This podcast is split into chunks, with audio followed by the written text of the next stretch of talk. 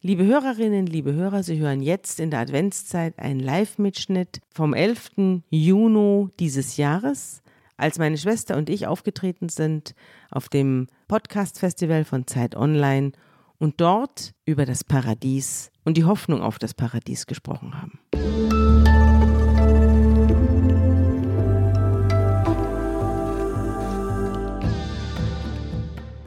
Unter Pfarrerstöchtern. Die Geheimnisse der Bibel mit Sabine Rückert und Johanna Haberer.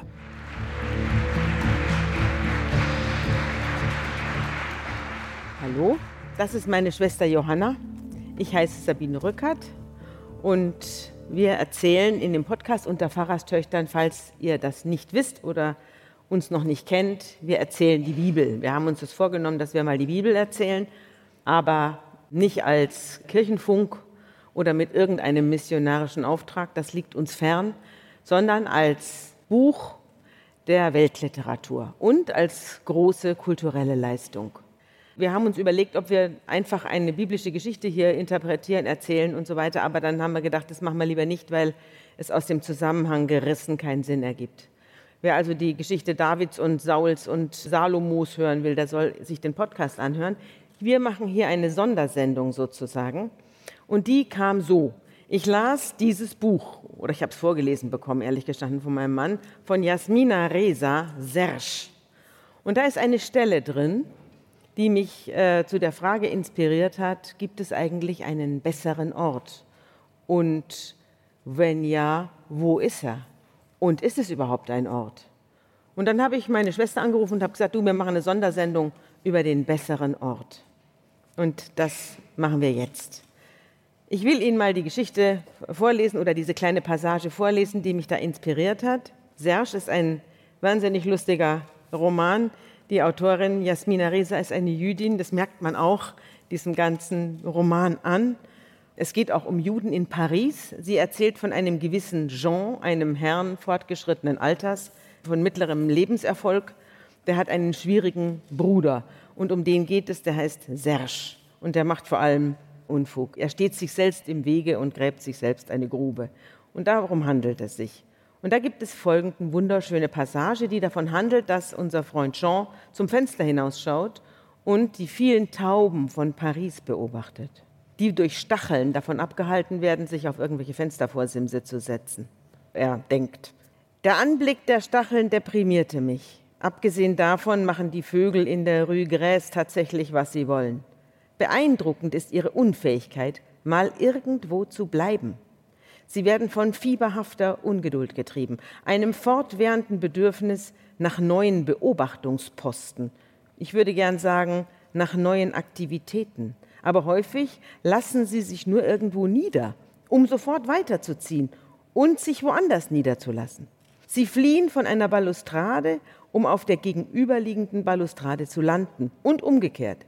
Sie hüpfen auf die Fahrbahn, um gleich wieder auf den Bürgersteig zurückzukehren. Sie tippeln eine Regenrinne entlang, rasen auf einen Schornstein zu und kommen zur Regenrinne zurück.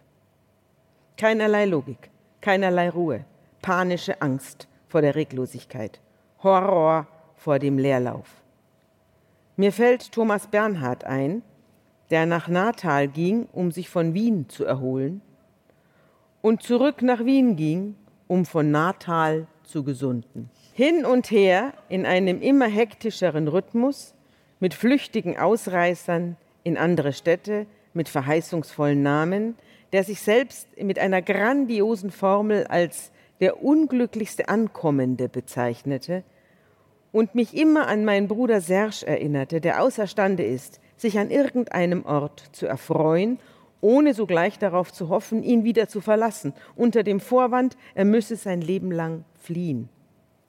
Unser Vater sagte, der hat Hummeln im Hintern, immer ist es irgendwo anders besser. In seinen Augen war das kein gutes Omen. Er sah in dieser Ruhelosigkeit nur Eitelkeit. Er sah darin nur Irrsinn oder Krankheit. Ich habe nie geglaubt, dass es sich um schlichte Ruhelosigkeit handelte. Die Vögel sind weder ruhelos noch verrückt. Sie suchen den besseren Ort und sie finden ihn nicht. Denn alle Welt glaubt doch an einen besseren Ort. ist natürlich klar, wen sie mit diesen Vögeln meint. Und ich habe dann mir gedacht, was hat es denn mit dieser Suche nach dem besseren Ort auf sich? Ich meine, der bessere Ort ist doch etwas, wo sich die Religion mit der Politik trifft. Das ist also nicht ganz so anders als das, was wir eben gehört haben, sondern es hat schon etwas mit der Schaffung eines besseren Ortes auf Erden zu tun und nicht damit, dass man darauf wartet, dass man irgendwann mal an einen besseren Ort entführt wird. Klammer auf und schwer enttäuscht, Klammer zu. Was meinst du dazu? Die Bibel ist ja voller Versprechungen besserer Orte, aber nicht nur Versprechungen. Naja, wahrscheinlich kennen alle die Geschichte vom sogenannten Paradies, vom Garten Eden. Die besseren Orte, die die Bibel beschreibt, sind, sage ich mal, wir würden vielleicht sagen, in der Psychologie sind archetypische Orte, sind Vorstellungen davon, wie dieses Rumhetzen, Rumhüpfen, nie an einem sicheren Ort sein, einmal ein Ende hat. Und diese archetypischen Orte, die haben verschiedenste Ausprägungen in den biblischen Geschichten. Das eine ist immer die Vorstellung von einem Garten. Und zwar muss man sich das vorstellen im alten Orient, du reitest durch Wüste, Wüste, Wüste tagelang und hast Durst und hast Hunger und es ist heiß und dann ist vor dir eine Oase. Und diese Vorstellung, dass es gibt Wasser, dieser bessere Ort hat in den biblischen alten Vorstellungen immer in der Mitte einen Fluss und hat Bäume und hat Äpfel, hat Früchte.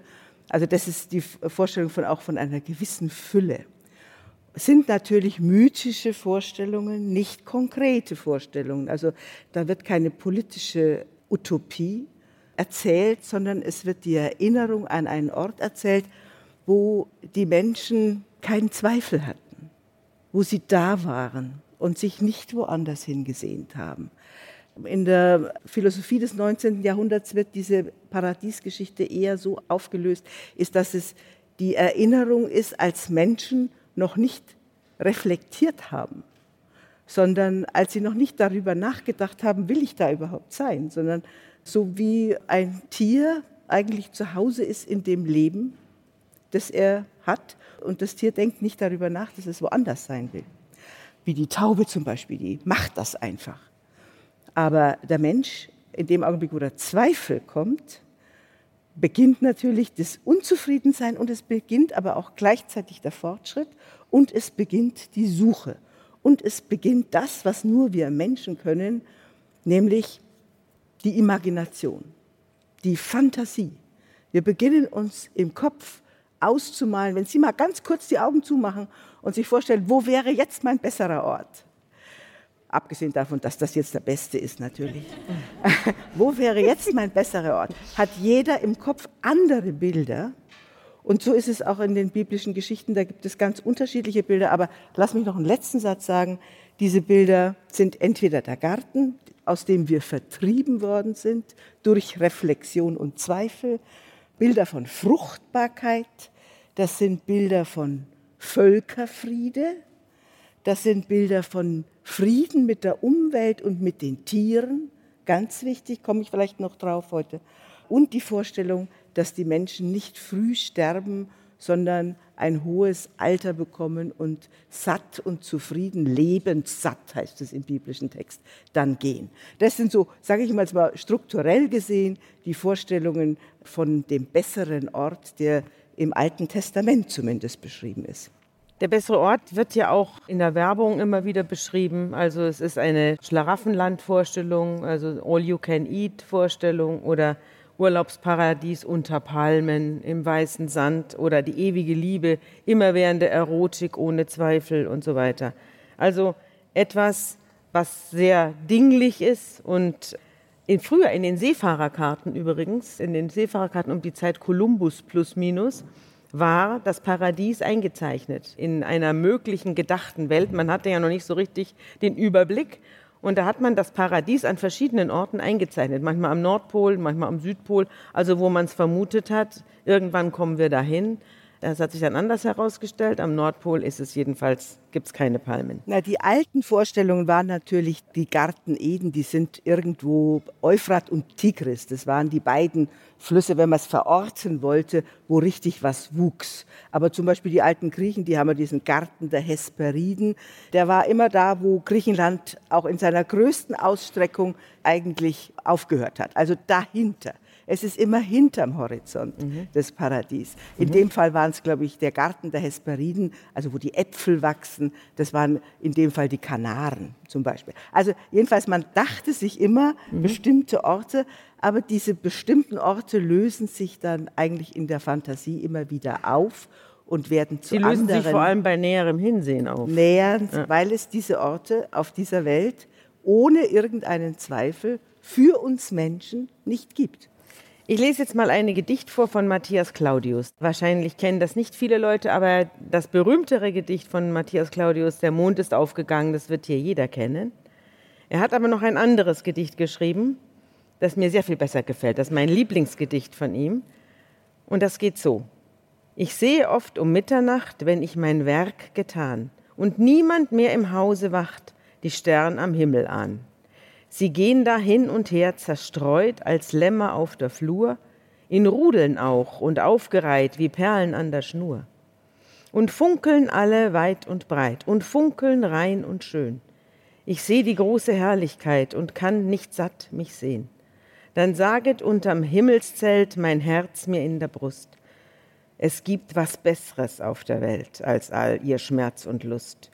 Ich werf mich auf mein Lager hin und liege lange wach und suche es in meinem Sinn und sehne mich danach. Die Vorstellung von einem besseren Ort ist jetzt mal abgesehen von allen Vorstellungen äh, der Hesperiden und der eingezeichneten Paradiese in irgendwelchen alten Atlanten, ist eigentlich eine Suche nach einem inneren Ort und nach einem Ort, der sich auf der Erde herstellen lässt. Also ich meine, wenn die Greta Thunberg sich mitten in die Stadt Stockholm setzt und dort die Schule verweigert, wenn der Nawalny, obwohl er in Deutschland von seinem Vergiftungsanschlag geheilt worden ist, wieder zurückgeht und sich dort in einen Gulag sperren lässt. In der für ein glückliches Russland. Für ein glückliches mhm. Russland. Mhm. In der Zelensky sich nicht ausfliegen lässt, sondern in dieser Hölle ausharrt. Wenn die Studenten in Hongkong sich einsperren lassen, gegen einen Gegner aufstehen, der unbezwingbar ist, die wissen, dass sie verlieren. Ja? Wenn radikale Ökologen sich auf die Fahrbahnen legen, dann ist das politisch, dann ist das die Suche nach einem besseren Ort hier und jetzt und nicht irgendwann und in einer Fantasie. Das mag dem vorausgegangen sein, aber es ist etwas, wo man jetzt anfangen kann damit. Das ist doch die Idee. Und das ist doch auch die Idee der frühen Christen gewesen. Die haben doch gesagt, kein Eigentum mehr. Die haben doch gesagt, die Frauen sind gleichberechtigt. Die haben doch auch so angefangen. Und natürlich ist es so, dass in jeder Utopie immer die Dystopie schon mit enthalten ist. Aus den frühen Christen wird dann eben die Mission und das Fegefeuer und die Hexenverbrennung. Und aus den kommunistischen Vorstellungen wird die Sowjetunion. Das ist natürlich die Problematik, wenn die Utopie nicht etwas Fortschreitendes ist, etwas, was man sucht, sondern etwas, was gefunden worden ist. Und wenn sie gefunden worden ist und dann zementiert wird und ein Staat, ein Gottesstaat womöglich noch werden soll, dann bricht die Hölle aus. Ja, die Erfahrungen haben ja auch zum Beispiel viele Sektenmitglieder gemacht, die mal in einen anderen, besseren Ort eingezogen sind und dann plötzlich in der Hölle geendet haben. Ja. Oder eben, ich glaube, das Geheimnis dieser besseren Orte, wenn sie in einer guten Weise religiös gezeichnet sind, dann zeichnen sie sich dadurch aus, dass sie so eine Freiheit für eine Weiterentwicklung und Dynamik haben, dass sie atmen können, mhm. dass es niemanden gibt, der genau weiß, wie dieser bessere Ort aussieht. Weil, wie gesagt, jeder von uns ja eine andere Vorstellung davon hat. Und das Leben, dass Menschen zusammenleben können mit ihren unterschiedlichen Vorstellungen vom besseren Ort, das ist, glaube ich, eine sinnvolle Utopie. In dem Augenblick, wo einer die Regierung macht und sagt, ich weiß, wie der bessere Ort geht, mhm. dann wird es diktatorisch und dann kippen diese Vorstellungen von besserem Ort in die Hölle. Aber gleichzeitig ist dieses Sehnen, also der Philosoph Sloterdijk, der nennt das Aufwärtsspannung oder Senkrechtspannung, dass wir einfach eigentlich immer uns weiterentwickeln wollen. Vertikalspannung heißt es ja da, dass wir uns immer weiterentwickeln wollen und immer besser werden wollen in dem, was wir tun. Das sei sozusagen eine urmenschliche Angelegenheit. Und er findet sowohl Unglück als auch Glück des Menschen liegt genau in dieser ständigen Sehnsucht, mhm. nicht aufhörenden Sehnsucht. Mhm. Die religiöse Variante ist, wir geben der Fantasie freien Lauf, wir imaginieren. Selbst Einstein sagt, Fantasie ist besser als Wissen. Mhm. Wir lassen der Fantasie freien Raum. Übrigens auch, ich darf das jetzt als Pfarrerin sagen, beten ist auch eine Form von Imaginieren. Ich stelle mir Menschen vor, für die ich bete. Ich stelle mir einen Gott vor. Oder ich stelle mir einen Gott vor, imaginiere einen Gott. Aber der Punkt ist, wie groß ist der Raum der Freiheit für die Fantasien der Einzelnen? Mhm. Und da sind die religiösen Vorstellungen sehr unbestimmt. Na gut, Garten oder mhm. die Vorstellung bei Jesaja, es wird das ganze Kriegsgerät und die ganzen blutigen Kleider aus dem Krieg ins Feuer geworfen und die Menschen tanzen und es wird ein Kind geboren, das heißt, es wird ein Friedensherrscher sein. Also es hängt dann auch noch an der Regierung, ob so ein besserer Ort gestellt wird. Da wird es dann sehr irdisch. Mhm. Oder die Vorstellung eben, wir leben mit der Natur und den Tieren in Eintracht. Das ist die Vorstellung, wie der, ein Kind spielt am Loch der Natter. Gibt es auch in der Kunstgeschichte ganz viele Darstellungen. Ein Kind spielt am Loch der Natter und wird nicht gebissen. Und der und das, Löwe liegt beim Lamm. Ja, genau. Also auch die Vorstellung, dass diese Grausamkeit in der Natur, die ja jeder sehen kann, dass die aufhört und dass es, dass es einen besseren Ort gibt, wo wir einen Frieden haben. Und ich glaube, da treffen sich dann politische und religiöse Visionen. Mhm. Und diese Sätze von Helmut Schmidt, ehemaligen Herausgeber, mhm. wer Visionen der hat, der soll zum Arzt Ort gehen. Ist? Wer Visionen hat, der soll zum Arzt gehen. Ich glaube, das stimmt nicht, weil die Leute, die du gerade aufgezählt hast, mhm. die haben alle Visionen von einem besseren Ort. Das Problem ist nur, wenn sie glauben, es ist der einzige bessere Ort und es ist ihre einzige Lösung für ein besseres Leben. Ich denke, die Offenheit des Denkens und den anderen reinholen oder die anderen reinholen. Ja, und dann letztes, der Jesus hat natürlich einen besseren Ort geträumt, nicht im Jenseits, wie man oft mal meint, der Verweis auf das Jenseits das Wichtigste in der christlichen Theologie sei der hat den besseren Ort im Diesseits geträumt und hat den so Sätze gesagt wie, das Reich Gottes ist mitten unter uns. Und hat es verglichen mit einem Senfkorn, und da sind wir jetzt bei deinen kleinen einzelnen Leuten, das man in die Erde steckt. Das ist ein winziges Korn und daraus wächst ein Senfbaum und der ist riesig. Und die Vorstellung, dass man den wachsen lässt, dass man also etwas Organisches auf der einen Seite hat und auf der anderen Seite etwas dazu tut, wo das zusammenkommt. Ich tue was dazu, aber ich kann letztlich den besseren Ort nicht machen. Das ist die religiöse Seite. Die ist immer auch ein Stück Geschenk, wie sie arbeiten für irgendwas ganz lange. Und dann plötzlich tritt eine Konstellation ein, wo alles richtig ist. Also religiös sagt man Erlösung. Ein erlösender Moment. Und da kommt beides zusammen, die Riesenarbeit von meiner Seite und irgendwie der geschenkte Moment von der anderen Seite. Und diese Kombination, da treffen sich, glaube ich, Politik und Religion. Mhm. Es gibt ja den Begriff der Utopie. Ja. Und dieser Utopie-Begriff, der ist auf einen Roman zurückzuführen, der vor über 500 Jahren geschrieben worden ist. Der hieß Utopia. Geschrieben wurde er von Thomas Morus, einem Politiker und Gelehrten, der 1487 bis 1535 gelebt hat und diesen Roman 1516, also zeitgleich mit der Reformation war das, diesen Roman veröffentlicht hat und der dann hingerichtet worden ist. Interessanterweise, weil er sich geweigert hat, vom katholischen Glauben abzulassen und der anglikanischen Kirche anzugehören. Von den Puritanern. Mhm. Ja, die, denn der Heinrich VIII., der hat ja so und so viele Frauen haben wollen. Sechs Frauen hat er insgesamt gehabt und das hat natürlich die katholische Kirche nicht mitgemacht. Dann hat er gesagt, okay, dann machen wir unsere eigene Kirche. dem hat sein Staatsmann Thomas Morus, der ein hoher Politiker war im alten England, widersprochen und wurde daraufhin geköpft. Vorher aber hat er diesen Roman geschrieben, Utopia. Und daher kommt der Begriff Utopie. Und er hat so getan, als hätte man eine Insel Nova Isula Utopia gefunden, auf der folgende Zustände herrschen. Auf Nova Isula Utopia schreibt mein Kollege. Ich muss dazu vielleicht noch sagen, dass ich zuständig bin in der Zeit für Titelgeschichten. Also die großen Titelgeschichten, die Sie auf der Seite 1 sehen, das habe ich acht Jahre lang allein gemacht. Jetzt mache ich es zusammen mit Tanja Stelzer. Und ich habe dann immer ein Fable dafür gehabt, Titel zu machen, die irgendwas mit einer Metaebene zu tun haben. Also Titel zum Beispiel über Utopien. Woher kommt die Idee der Utopie? Woher kommt die Sucht oder das Verlangen nach Utopien? Oder eben umgekehrt, die große Faszination von Dystopien. Das ist ja im Moment ganz verbreitet, wenn man fast alle Serien beschäftigen sich damit, ob das Walking Dead ist oder sonst was, Metro 2033 oder natürlich alle, na wie heißt da? Alle apokalyptischen Großfilme. Ja, apokalyptische Großfilme, Terminator, genau. Das sind natürlich alles sind natürlich alles Dystopien. Die Menschheit 2012. lebt irgendwie, mhm. die, ja 2012, die Menschheit lebt irgendwie unter der Erde und so weiter. Das ist ja das, was uns im Moment zu Recht beschäftigt.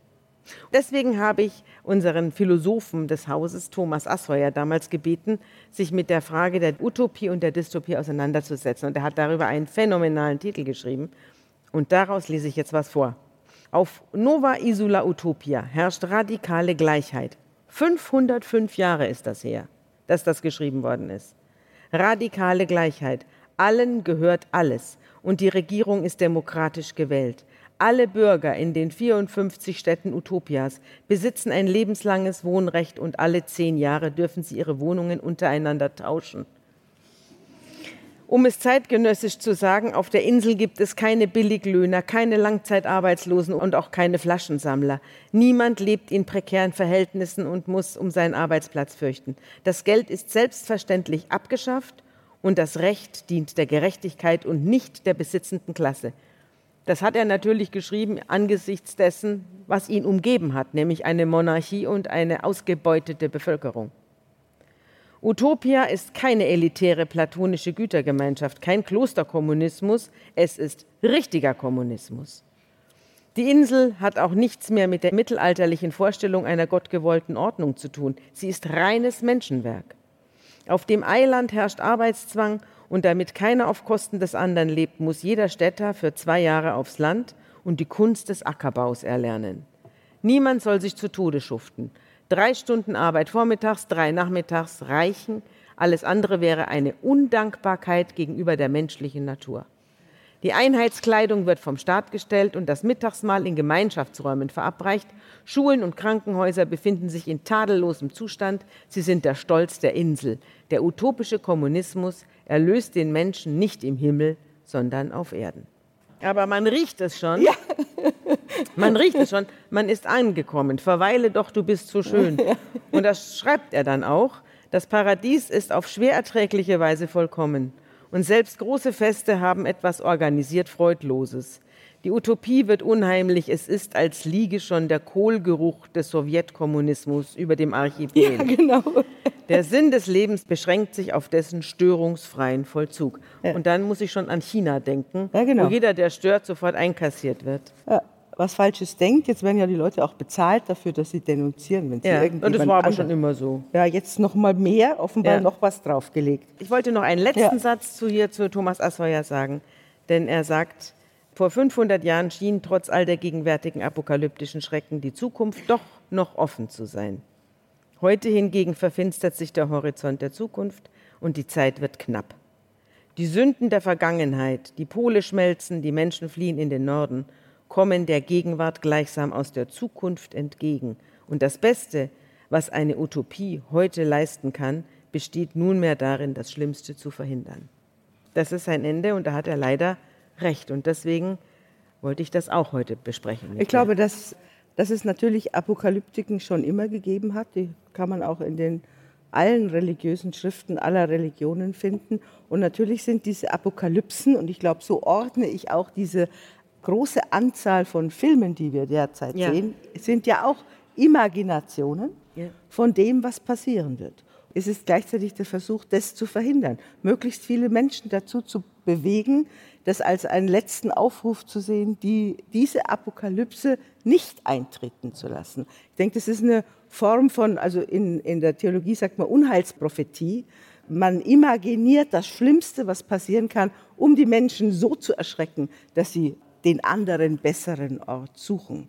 Aber natürlich sind diese Vorstellungen auch von absoluter Gleichheit, die sind nicht vom Thomas Morus allein erfunden. Wir haben zum Beispiel im Alten Testament die Vorstellung, dass jedes 50. Jahr, daher kommt das Jubeljahr, jedes Das 50. Jubeljahr. Jahr das Land vollkommen wieder neu verteilt wird. Also es dürfen immer zweieinhalb Generationen, dürfen wirtschaften und reicher werden oder wie auch immer. Und im 50. Jahr wird das gesammelte Land Auf Null gestellt. auf Null gestellt und neu verteilt. Auch das ist zum Beispiel so eine Utopie Ja. von Gleichheit. Ja. Und aus diesem jüdischen Gedanken auch von Gerechtigkeit, hier ist auch die, die Vorstellung von einer gerechten Regierung, wie sie beim Jesaja steht. Er wird nicht richten nach dem, was seine Augen sehen, also die gute Regierung, noch Urteil sprechen nach dem, was seine Ohren hören, sondern wird mit Gerechtigkeit richten die Armen und rechtes Urteil sprechen den Elenden und er wird mit dem Stab seines Mundes den Gewalttätigen schlagen und so weiter. Also auch diese Vorstellung von absoluter Gerechtigkeit, die hat sich ja dann im Christentum in dieser Jesusbotschaft vom Reich Gottes verdichtet. Und die Leute haben ja dann am Anfang auch wirklich anders gelebt. Nicht nur, dass sie für diese Idee eines gerechten Ortes, so wie ein Nawalny oder die Studentenführer in China, in den Tod gegangen sind, sie haben auch ein anderes Leben vorgeführt. Es gibt in der, in der Apostelgeschichte, das ist die Geschichte der Urchristenheit, gibt es so eine Reflexion darüber, dass die anderen in der Umgebung sagen, sieh nur, wie sie miteinander leben. Die haben einen anderen Ort gefunden. Die pflegen ihre Kranken, was nicht üblich war. Sie schließen nicht aus. Sie haben integrierte Konzepte. Sie teilen das Geld. Aber die Frage ist, wann wird es zum Zwang? Und ich glaube, an der Stelle entscheidet sich dann Utopie, Vision oder sowas wie Paradiesvorstellung in einem offenen Sinn, der Platz lässt für viele Paradiese. Ja. Gut. Lies doch noch was vor aus der Bibel. Ich wollte eigentlich noch, noch ein bisschen was zu dieser Kraft der Fantasie sagen. Weil man hat zum Beispiel die Fantasie in der Jungschen Psychologie, verwendet man ja die Imagination auch, um die Seele zu heilen.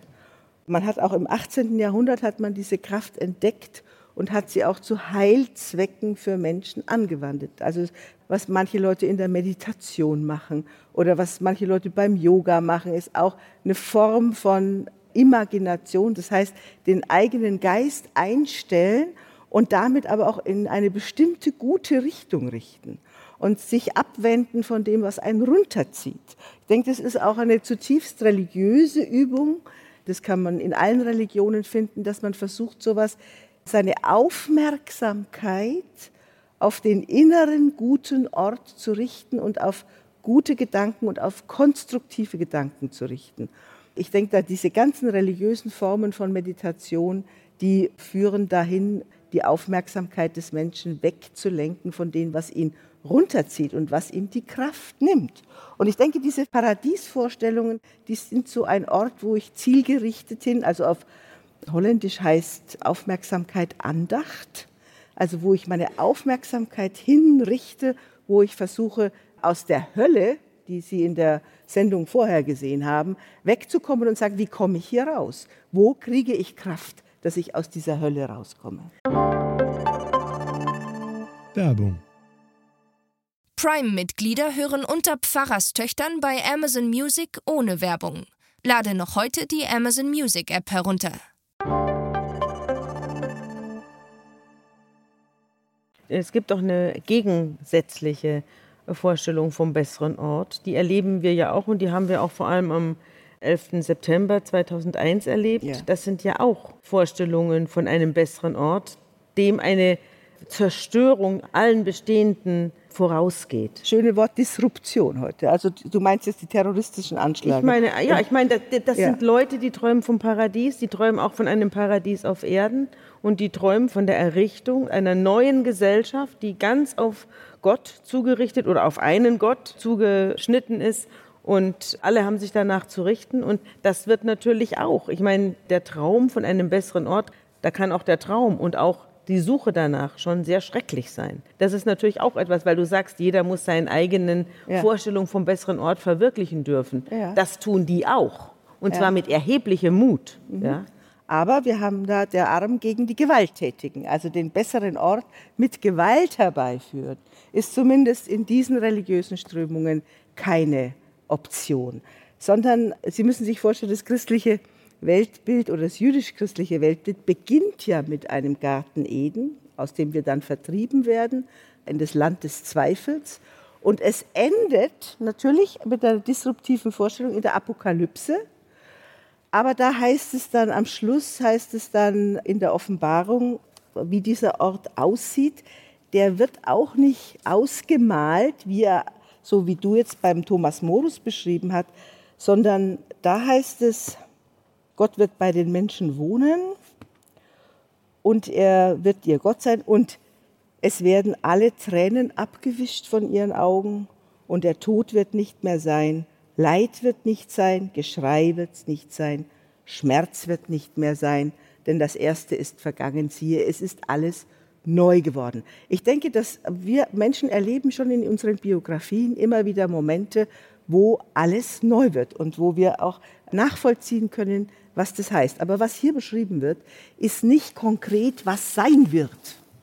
Das ist immer wahnsinnig gefährlich, wenn man ganz konkret beschreibt, wie die Zukunft auszusehen hat, sondern es wird beschrieben, was nicht ist. Im Grunde genommen wird Ihnen in diesem besseren Ort eine leere Leinwand beschrieben. Es wird aber kein Leid, kein Geschrei, kein Krieg, kein Schmerz. Das ist die Vision und ich denke, der kann man glaube ich, sich schon was abgewinnen. Aber das Kino, das müssen wir selbst füllen, ohne Gewalt. Hast du ein gutes Wort zum Schluss? Nein. das gute Wort zum Schluss müssen die Leute sich jetzt selbst ausdenken. Wir haben normalerweise in unserer Sendung immer ein gutes Wort zum Schluss. Dann liest meine Schwester meistens was aus den Psalmen vor, etwas Tröstliches. Nach unseren ganzen blutigen Geschichten, die wir da erzählt haben. Ja, ich hätte noch was. Na gut. ja, gut. Das ist das Schöne an dir, du hast immer noch eine Bibelstelle. Wenn, einem, wenn alles vergangen ist, dann hast du immer noch eine Bibelstelle. The River of Babylon, also der, wir kennen das, Psalm 126 ist es. Wenn der Herr die Gefangenen Zions erlösen wird, so werden wir sein wie die Träumenden. Dann wird unser Mund voll Lachens und unsere Zunge voll Rühmens sein. Dann wird man sagen unter den Völkern, der Herr hat Großes an ihnen getan. Die mit Tränen säen, werden mit Freuden ernten. Sie gehen hin und weinen und tragen guten Samen und kommen zurück mit Freuden und bringen ihre Garben. Auch hier der Weg, den Menschen gehen, ja. aus, der, aus dem Leid, aber mit der Vision von Freude. Und die ist in den alttestamentlichen Texten oft mit Ernte verbunden, mhm. mit Feiern, mit Wein und mit einfach große Feiern. Und ich denke, das ist eine schöne Vorstellung vom Paradies oder vom besseren Ort. Das ist ein Ort, wo man feiert. Gemeinschaft hat. Ja. Man ist auf jeden Fall nicht allein. Ja. Deswegen ist auch im Christentum natürlich der große Abendmahlstisch ist natürlich auch das große Bild. Wir feiern zusammen. Wäre das ein gutes Wort zum Schluss? Gut, Gut, also wünschen wir Ihnen alles Gute.